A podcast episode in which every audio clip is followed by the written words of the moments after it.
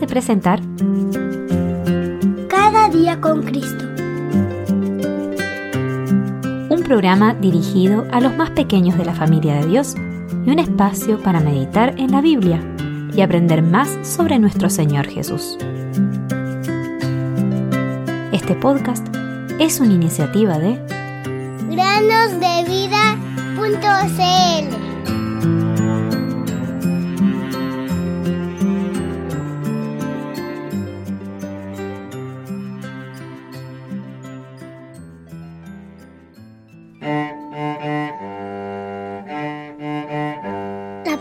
de Dios es viva y eficaz y más cortante que cualquier espada de dos filos.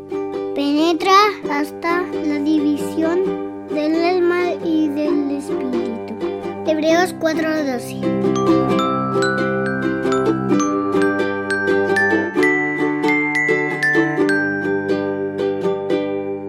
Bienvenidos queridos amigos y amigas a un nuevo día de meditaciones en el podcast Cada día con Cristo.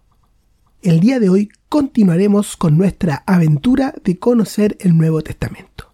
Hablaremos del Evangelio según Juan.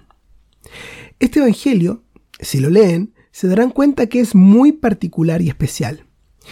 Es muy diferente a los otros tres Evangelios y nos presenta un carácter muy elevado de la persona del Señor Jesús.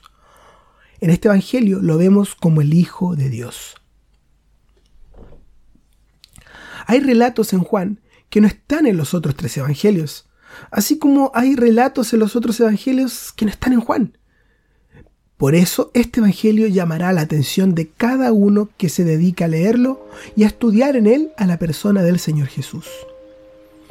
Como su nombre lo indica, el autor de este Evangelio es Juan, hijo de Zebedeo y hermano de Santiago. Era pescador de profesión, conocido comúnmente como el discípulo amado, pues así se denomina a sí mismo en este Evangelio, y también por la cercanía que tenía con el Señor Jesús. Además, junto con Pedro y su hermano Santiago, o Jacobo, conformaban el círculo más íntimo del Señor. Se cree que Juan escribió este Evangelio casi a fines del siglo I, el año 100, lo que lo convertiría en uno de los últimos libros de la Biblia en ser escritos. Para esa época, muchas personas habían levantado entre los cristianos y enseñaban que Jesús no era el Hijo de Dios. Este es el motivo por el cual Juan escribió este Evangelio. De hecho, él lo dice así. En Juan 20, 30 y 31 leemos, Y muchas otras señales hizo también Jesús en presencia de sus discípulos, que no están escritas en este libro. Pero estas se han escrito para que ustedes crean que Jesús es el Cristo, el Hijo de Dios, y para que al creer tengan vida en su nombre. Estas personas que decían estas barbaridades creían tener una nueva revelación y que la Biblia no era suficiente. Al introducir la gracia y la verdad que vinieron por medio de Jesucristo y exponer que Él es el camino, la verdad y la vida, y que nadie va al Padre sino por Él, Juan echó al piso todas las especulaciones de nuevas revelaciones. El Evangelio según Juan tiene cuatro mensajes centrales. Dios se revela en el Hijo, es el primero. El segundo, las glorias divinas del Padre, el Hijo y el Espíritu Santo. El tercero, que Dios se hizo hombre en la persona de Jesús. Y en cuarto lugar, la relación del Padre y el Hijo. Además, al compararlo con los otros tres evangelios, podemos ver algunos otros contrastes. Por ejemplo, los tres evangelios nos presentan al hombre Cristo Jesús, mientras que Juan nos presenta a Dios revelado en el Hijo. Los tres evangelios muestran el rechazo paulatino del pueblo. Capítulo a capítulo vamos viendo cómo el Señor Jesús es rechazado.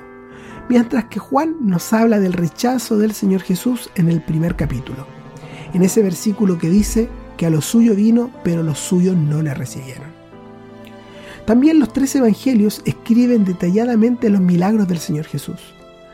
Pero Juan menciona siete señales que él hizo, no los llama milagros. Los tres evangelios tratan de las necesidades del hombre pecador, mientras que Juan nos presenta el corazón de Dios. Los tres evangelios nos presentan las parábolas que Jesús usó para enseñar, mientras que Juan escribió acerca de las conversaciones personales que él tuvo y su presentación como el gran yo soy.